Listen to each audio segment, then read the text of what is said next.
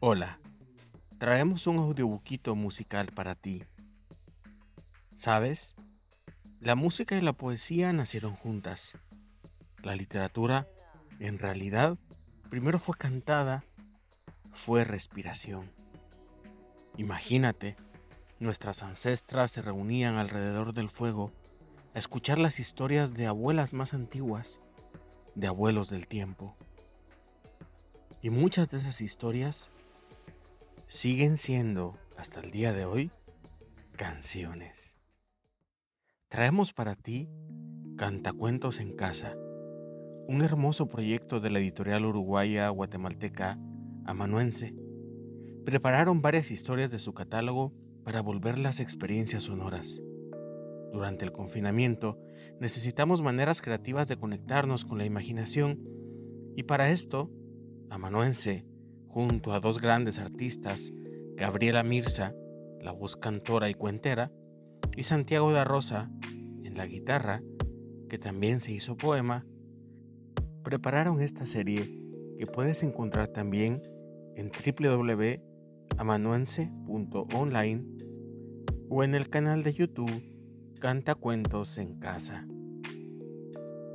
Escucharemos el cuento Dulce y Feroz de la autora española Evelyn Aishala, que fue ilustrado por la artista uruguaya María Lavezzi.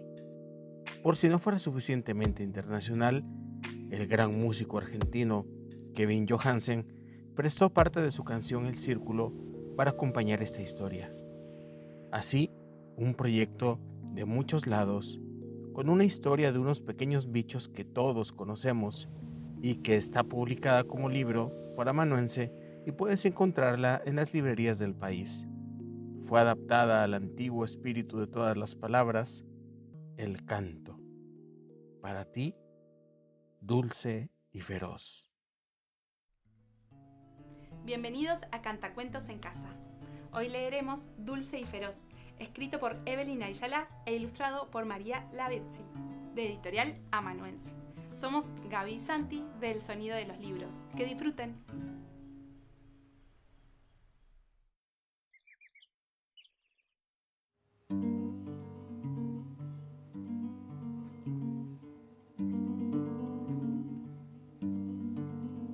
Quiero más, quiero más, grita Luli, mientras chapotea con todas sus fuerzas en la bañera.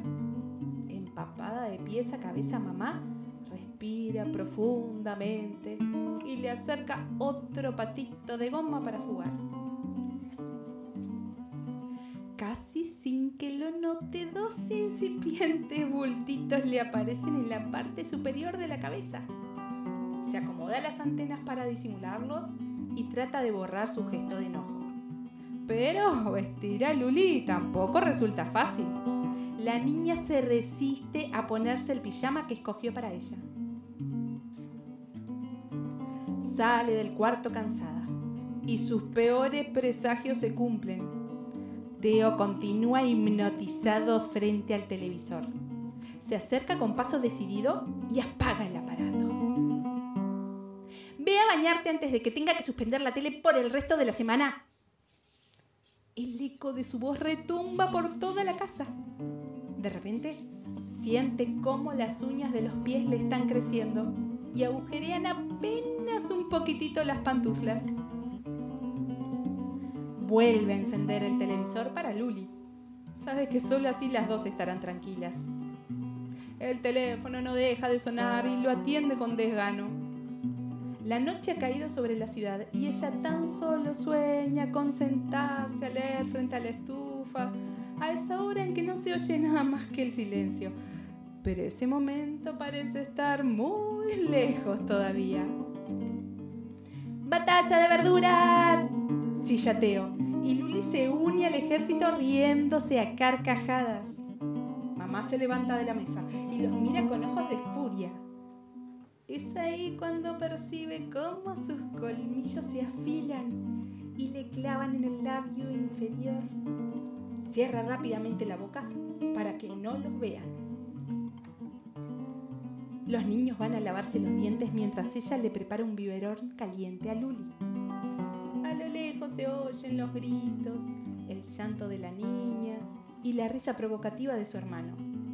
Mamá sube las escaleras enfurecida, sintiéndose cada vez más monstruo. ¡Basta! Tras el grito, silencio. Los niños la miran entre y asustados. Permanecen petrificados, con los ojos bien abiertos. Ella siente un cosquilleo que la estremece. Un fino vello le está creciendo por todo el cuerpo y no sabe cómo ocultar las manos para que sus hijos no se den cuenta. A dormir, no los quiero escuchar más. Y sin cuento, estoy harta. Entrecierra la puerta y se va. De lejos oye los hipitos de Luli y a Teo tratando de consolarla.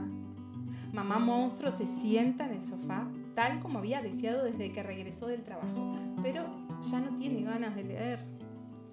Se acurruca en una esquina y se queda dormida.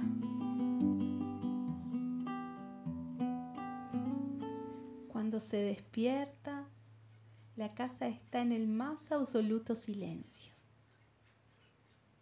Se toca la cabeza y advierte que ya han desaparecido los dos bultitos que le recuerdan su monstruosidad.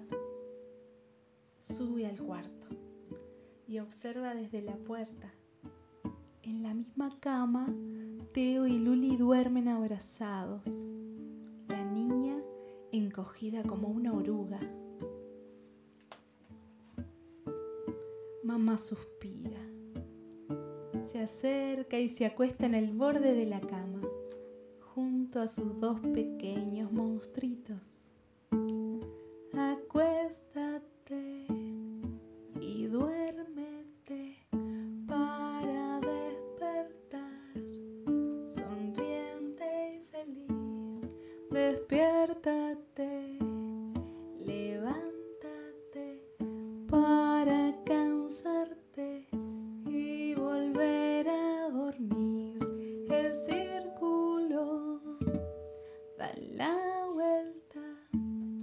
Y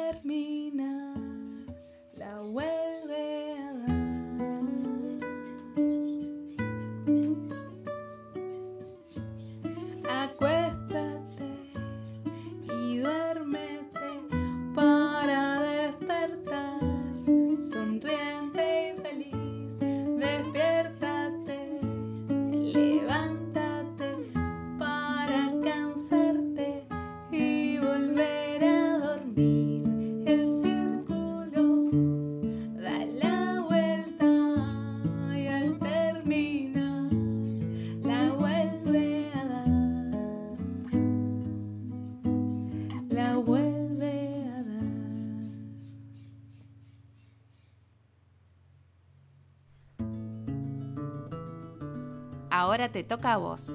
Encontrar el libro en nuestro sitio web. No olvides suscribirte a nuestro canal y seguirnos en redes sociales para no perderte ningún video.